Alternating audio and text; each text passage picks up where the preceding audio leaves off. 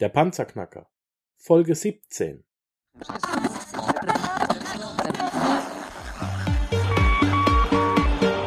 Hallo zusammen, ich bin Markus, willkommen beim Panzerknacker Podcast. Lass uns loslegen. Wenn du mich zum ersten Mal hörst, danke ich dir fürs Kommen. Wir reden hier über Geld, das erforderliche Mindset, finanzielle Freiheit und alles, was dazugehört. Und jetzt lass uns in die Show starten. Der Panzerknacker Podcast heute wieder mit einem Interview. Vor mir sitzt mein absoluter Spezialgast. Vor mir sitzt der Gerald Hörhan. Er hat sich in seinem Terminkalender, der wirklich bis zum Rand oben hingestopft voll ist, hat sich der Gerald Zeit genommen. Er steht uns jetzt etwa eine Viertelstunde zur Verfügung. Dann muss er wieder schon wieder ähm, auf den Flieger nach Wien. Und deswegen, Gerald, ganz schnell herzlichen Dank, dass du dir die Zeit nimmst. Willkommen in der Show Hallo. Panzerknacker. Wie geht's dir? Mir geht's sehr gut. Gestern hatte ich einen super Vortrag in Vorarlberg für eine Immo-Agentur, mit der ich auch befreundet bin. Und am Abend haben wir noch ordentlich gefeiert. Also mir geht's sehr gut. Das Geschäft läuft ebenso üppig auf allen Ebenen. Gleichzeitig werden wir ab Herbst 2017 für die Investment Punk Academy unser erstes MBA-Programm anbieten. Daran sind wir da gerade dabei, das zu designen und die Vorbereitungen dafür zu treffen. Also mir geht's sehr gut. Das freut mich. Investment Punk Academy. Ich selbst bin seit einem Jahr Mitglied. Ich selbst ähm, muss dir jetzt was sagen. Ich habe es dir im Gespräch vorher schon gesagt. Jetzt nochmal für die äh, für alle Panzerknacker draußen. Du bist der Grund, dass ich einen Podcast habe und dass ich den gemacht habe, weil du hast gesagt, wenn du dich nicht mit der digitalen Infomedien beschäftigst, bist du ein Vollidiot. Ich will kein Vollidiot sein, deswegen haben wir jetzt einen Podcast. Vielen Dank dafür. Ja, das war auch vollkommen richtig, weil ohne New Economy und ohne, nehmen wir es mal, digitales Wissen, wirst du am Ende der, wird nicht wirtschaftlich erfolgreich sein.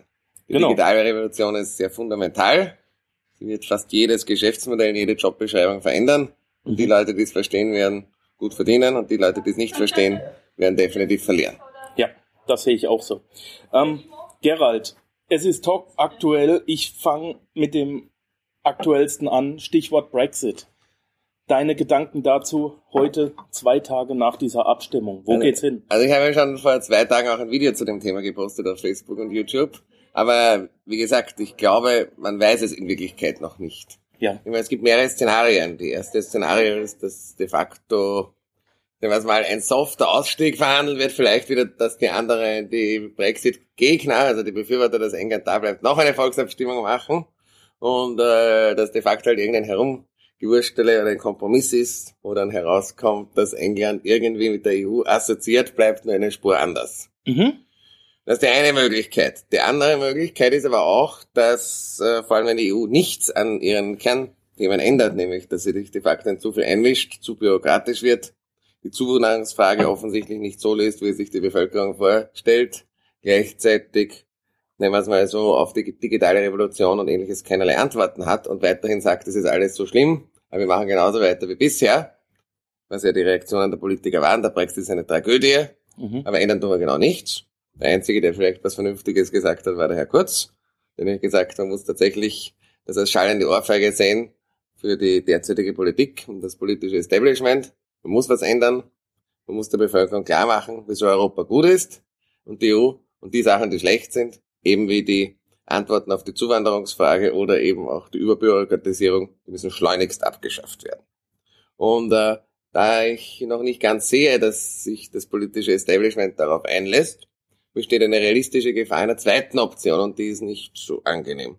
Nämlich, dass sich daraus eine Kettenreaktion ergibt, dass beispielsweise in Frankreich sagt die Frau Le Pen, gewinnt das und sagt, wir treten aus und in Österreich sagt dann der Herr Strache das und in Niederlanden oder in Ungarn gibt es ähnliche Volksabstimmungen. In England wollen dann die Schotten wieder zur EU, die Nordiren spalten sich auch ab.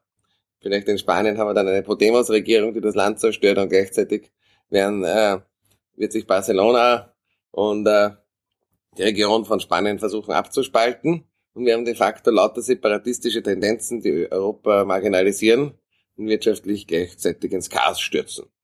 Und äh, man muss leider dazu sagen, dass die Untätigkeit des politischen Establishments und teilweise eben wirklich die äh, aktive äh, Politik gegen die Mehrheit den oder die aktive Politik gegen den Willen der Bevölkerung oder zumindest den, gegen den Willen der Mehrheit der Bevölkerung sicherlich dazu geführt hat, dass auch der Brexit kommt.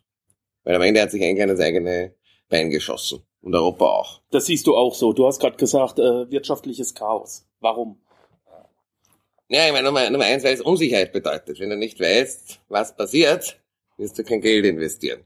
Und in England weißt du jetzt nicht, was passiert. Und auch in Europa sind die Unsicherheiten gestiegen. Und das haben wir heute schon gesehen, dass der, das Standard Poor's und Moody's das Triple-E-Rating von England, äh, wie gesagt, herabstufen wollen. War ja gleich am nächsten Tag, Ja. genau. Und es ist sicherlich so, dass die Politik, die jetzt betrieben wird, diese Unsicherheit, nehmen wir es mal, erhöhen wird. Und es besteht, wie gesagt, die Politik der letzten drei Jahre, drei, vier Jahre, wo man einerseits mit Griechenland das gemacht hat, nicht gut kommuniziert hat.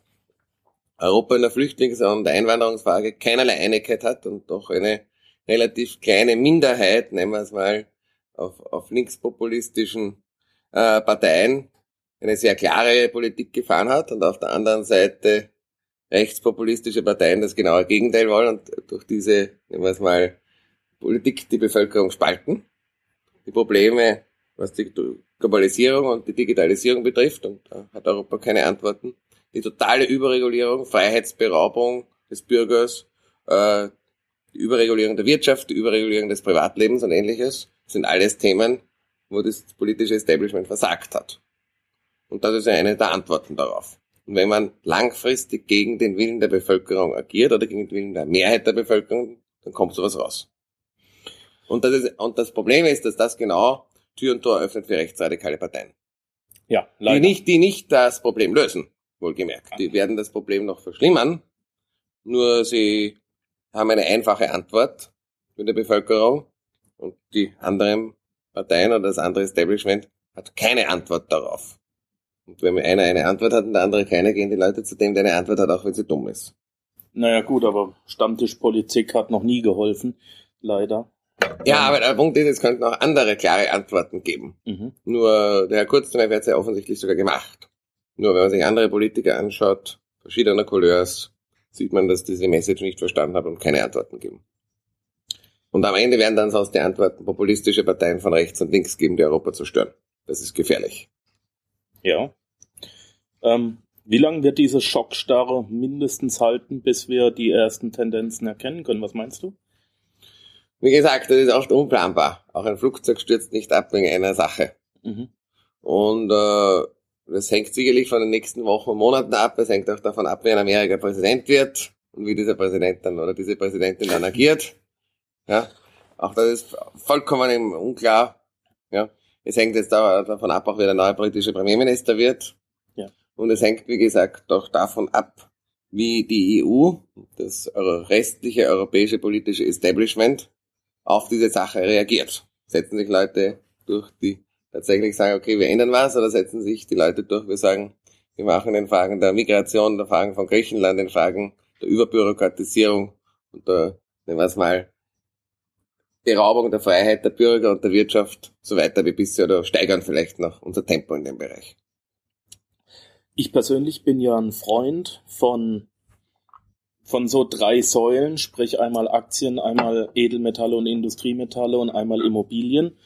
Ähm, aktuell habe ich persönlich das Gefühl, dass ich jetzt sicherlich nicht mehr in Aktien und in Immobilien reingehen werde oder möchte, solange ich keine Antwort habe. Na, wieder spreche ich der, weil teilweise zum Okay. Beispiel deutsche Immobilien, also der Brexit-Tag hat vielleicht sicherlich einen, hat mir sicherlich einen siebenstelligen Betrag gebracht. Weil meine Immobilien in Frankfurt und Rhein-Main-Gebiet werden wohl durch diese Entscheidung mehr wert. Einerseits, weil Deutschland wieder als sicherer Hafen gilt und zweitens, weil ein paar, sicherlich ein paar Banker aus London absiedeln werden und die können nur absiedeln nach Dublin, nach Zürich und nach Frankfurt. Und wenn ja nach Frankfurt 5 oder 10.000 Banker kommen, wird das den Immobilienmarkt positiv beeinflussen. Ja. Edelmetalle sind mittlerweile schon teuer. Und auch Aktien, wie gesagt, oft, wenn eine Schockstarre passiert, gibt es dann auch Gegenbewegungen und gute Chancen einzusteigen. Also ich würde sowohl Aktien als auch Immobilien, auch englische Aktien und englische Immobilien sehr genau beobachten. Weil es kann durchaus sein, dass es dort interessante Kaufgelegenheiten gibt. Wenn es Krisen gibt, ist es immer ein Zeichen, man soll investieren. Und äh, man weiß jetzt noch nicht genau, ob es am Ende ist, aber in Ansparplänen kann man durchaus, nehmen wir es mal, englische Aktien, vielleicht die auch stark gebildet werden, vielleicht mal beginnen zu kaufen. Nicht alles auf einmal, sondern Step by Step. Vielleicht äh, vorsichtig, aber doch. Und man sollte sich, wie gesagt, auch durchaus englische Immobilien anschauen, weil vielleicht bietet der Brexit auch die Möglichkeit, dass man einer der seltenen Gelegenheiten, dass man Immobilien in London zu einigermaßen leistbaren Konditionen bekommt. Oft passiert das eh nicht. Okay, also in die Startlöcher und aufmerksam schauen, ja? Ja, Super. natürlich muss man sehr wachsam sein. Man weiß nicht, was passiert.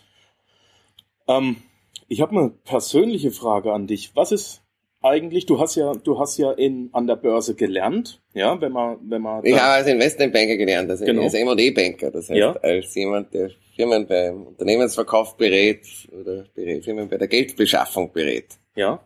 Ähm, und, aber ich sag mal, ähm, was ist eigentlich dein Lieblingsinvestment? Sind es tatsächlich die Immobilien? Die Immobilien und mein Online-Geschäft. Dein Online-Geschäft, ja. sprich Also dein... die Investment Punk Academy, meine Marke und so weiter. Das nennt ja. sich auch sogenanntes Intellectual Property oder eben digitales Business. Und dort äh, ist auch das größte Wachstum, weil das kann man skalieren. Das kann man mit den geeigneten Methoden sehr, sehr viele Leute erreichen. Und de facto ist es auch unser Ziel, zumindest die klassische Universität mit unseren äh, Angeboten zu ergänzen. Ich hatte mir als äh, Frage in, in Vorbereitung auf das Interview hatte ich mir aufgeschrieben, wie wird es mit der Geldpolitik Dragis weitergehen. Ja schon, aber das, das kann man relativ leicht wissen. Es wird weiterhin Geld okay. gedruckt werden mhm. und die Zinsen werden weiterhin niedrig bleiben müssen weil es gibt derzeit keinen Ausweg daraus, und zwar auf globaler Basis. Amerika versucht es jetzt zaghaftest und das funktioniert nicht wirklich. Mhm. Und die anderen Länder haben auch alle fast Nullzinspolitik und der Punkt ist, wenn man jetzt die Zinsen erhöhen würde, würden alle Assetmärkte, Anleihen, Aktien, Immobilien, äh, Firmenbeteiligungen, Startup-Bewertungen, Kunst, Oldtimer so gleichzeitig und global kollabieren. Damit wären auch alle Banken, Versicherungen, Staaten, Unternehmen, Immobilien, Investoren, Privatleute und wer auch immer alle bankrott und wir hätten einen globalen Financial Meltdown. Das ist da, äh, das ist eben durch die Nullzinspolitik gab es eben eine bessere Blase, dass die Preise in luftige Höhen gestiegen sind. Und das könnte, wenn man das nicht sehr, sehr vorsichtig beendet, zu einem, nehmen wir es mal, wirklichen Meltdown führen, wo Lehman harmlos war.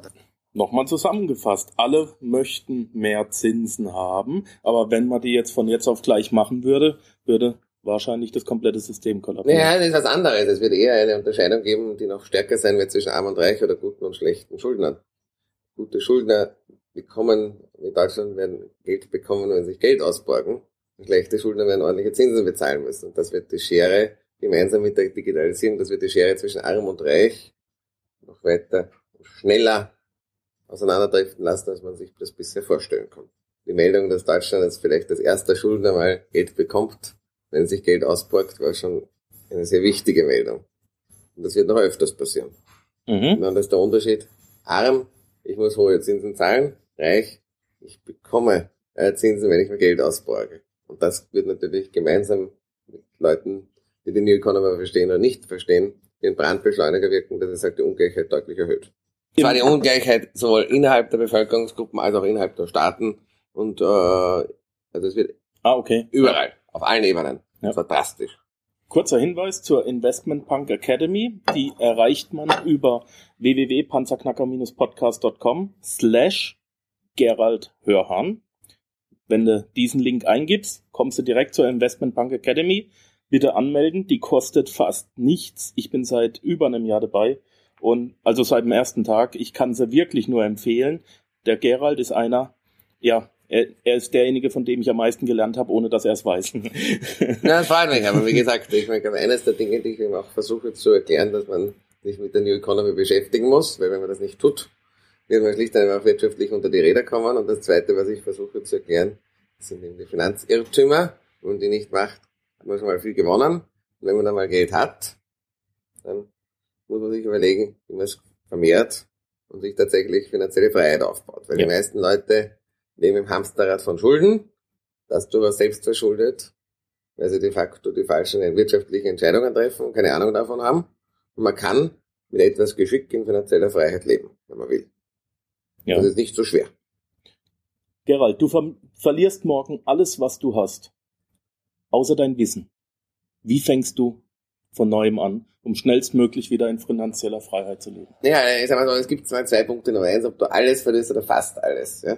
Weil du nämlich die ersten 50.000 oder 100.000, dass du Basis arbeiten kannst, ja, die machen recht viel aus, dass du dir, sagen wir so, eine kleine zentrale Wohnung leisten kannst, irgendein äh, gebrauchtes, aber Luxusauto, was sehr schnell geht, aber trotzdem nicht so viel kostet, mit dem du schnell von A nach B kommen kannst. Eine Assistentin, die du bezahlst, die dir die ganzen Dinge organisiert, essen gehen und so weiter, da brauchst du 50 oder 100.000 Euro. Ja. Das mhm. heißt, es macht einen Unterschied, ob du alles ganz verlierst oder nicht, oder fast alles, ja. Mhm. Äh, weil das eine bedeutet, dass du sehr effizient trotzdem arbeiten kannst, das andere bedeutet, dass du mit Scheiße viel Zeit verbringen musst. Und das kostet dich viel Zeit.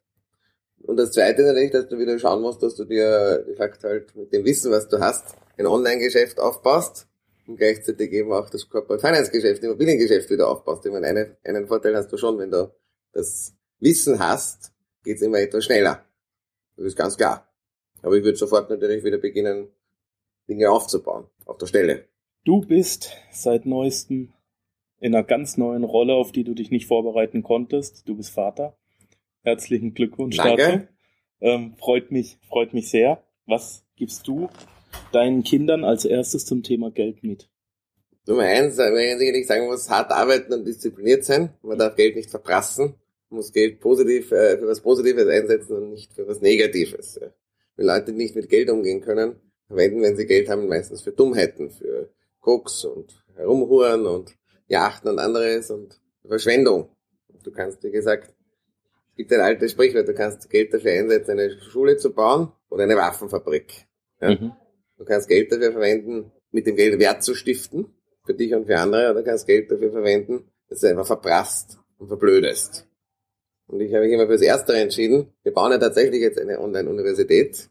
Mhm. Ja, ich könnte mich auch an die Côte d'Azur setzen und dort Champagner bestellen. Das macht mir viel weniger Spaß als das andere. Und äh, das kann ich nur jedem empfehlen und werde ich auch meinen Sohn versuchen beizubringen, dass man Geld nicht verprassen darf, nicht verschwenden darf, sondern dass man damit was Sinnvolles tut. Und dass einem Geld damit Freiheit bringt, nicht Unfreiheit.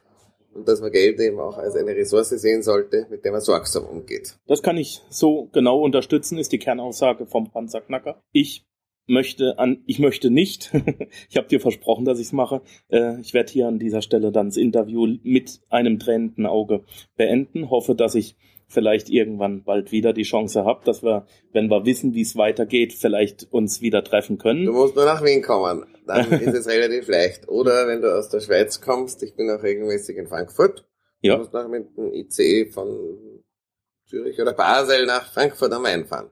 Dann werden wir in Kontakt bleiben. Ja. Würde mich sehr freuen. Ähm, Gerald, danke, dass du dir die Zeit genommen hast. Es waren wirklich wichtige Infos, auch in einer Zeit des ähm, wirtschaftlichen Umbruchs weltweit. Wir wissen nicht, wo wir stehen. Es ist interessant, es ist spannend und vielleicht sollten wir nicht so viel Angst haben, wie uns suggeriert Also ich würde nicht einmal überhaupt keine Angst haben. Also gerade solche Zeiten sind immer Zeiten, wo man viele geschäftliche Opportunitäten hat. Also ich mhm. bin jetzt auch bald in England, wo ich mir mal die Immobilienmärkte anschauen werde und versuchen werde, das etwas zu verstehen. Ich schaue mir auch jetzt sicherlich die Folge der Aktien an also man sollte sich immer eines merken, wenn auf der Straße Blut liegt, selbst wenn es das eigene ist, sollte man investieren. Und gerade turbulente Zeiten, da bewegt sich immer einiges, da kann man gutes Geld verdienen. Um zuerst mal das Geld dafür zu haben, muss man eben ein Geschäft aufbauen und darf die Finanzirrtümer nicht machen. Und wenn man das richtig macht, dann kann man schon bei Zeiten finanziell unabhängig sein. Ich gebe vielleicht schon zwei Beispiele dafür. Ja. Das erste Beispiel, wenn du das machst, ist angenommen, Du kennst dich irgendwie mit der New Economy aus, mhm. ja? Oder hast irgendetwas, was dich besonders interessiert und baust jetzt beispielsweise eine Nischenseite auf, ja? Mhm. In der New Economy, wo du beispielsweise, ich meine mal als Beispiel für Aston Martin Liebhaber. Kann aber auch irgendwas anderes sein, ja? Und wer so etwas brauchst du vielleicht 10.000 oder 20.000 Euro an Kapital. Mhm. Ja. Und mit sowas kannst du ein passives Einkommen schaffen. Wie? Durch beispielsweise den Verkauf von Accessories für Aston Martin oder durch entsprechendes äh, Affiliate Marketing oder durch Vermietung von Werbeplätzen auf deiner Plattform, wenn du genügend Nutzer hast und so weiter. Eben an Aston Martin oder auch sogar andere Dinge, die mit Sportwagen zu tun haben. Das wird jetzt nicht ganz äh, extrem sein, weil es eine Nischenseite ist, mhm. aber du kannst da mit 10, 20.000 Euro durch etwas schaffen, was dir jährlich ein laufendes Einkommen bringt. Oder wenn du 20.000 Euro hast, kannst du auch sagen, ich kaufe mal meine erste Wohnung Ja? Du wirst eine Einzimmerwohnung in den Speckgürteln von beispielsweise Frankfurt, Stuttgart oder auch in einigen Plätzen in Österreich noch für ca. 80 bis 90.000 Euro bekommen.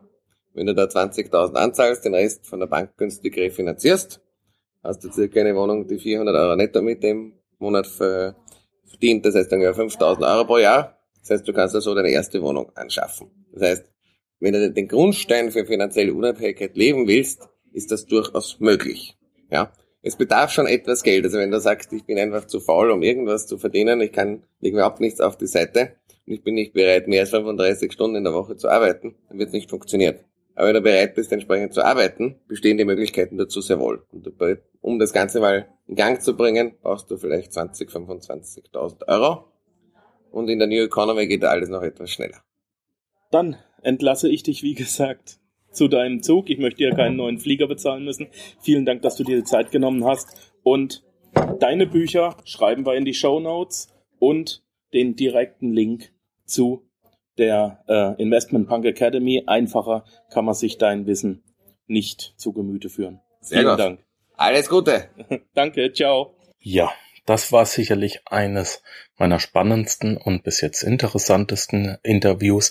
Nicht zuletzt, äh, da ich nicht jeden Tag einen solch hochwertigen und sehr, sehr interessanten und vor allem auch netten Interviewpartner habe. Nett sind sie bisher alle gewesen, aber der Gerald Hörhan ist dann doch schon was ganz Spezielles. Ich habe mit dem Gerald Hörhan nach diesem Interview noch ein wenig Kontakt gehabt. Ich stehe immer noch mit dem Gerald in sehr, sehr gutem, sehr freundschaftlichem Kontakt. Und der Gerald hat mir jetzt tatsächlich noch im Nachhinein ein Angebot gemacht, das ich an euch, meine lieben Panzerknacker, weitertragen darf.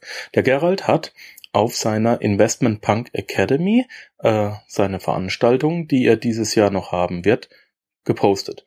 Und eine dieser Veranstaltungen ist am 5. November in Frankfurt am Main, die er zusammen mit dem Chris Stelljes veranstaltet. Da geht's um komplett einen ganzen Tag um das Thema Online-Marketing, um das Thema Digital Illiteracy. Und äh, ja, das komplette Programm könnt ihr euch in den Show Notes abrufen. Ich habe da einen Link dazu gestellt. Und jetzt kommt's. Eine dieser Karten kostet 697 Euro.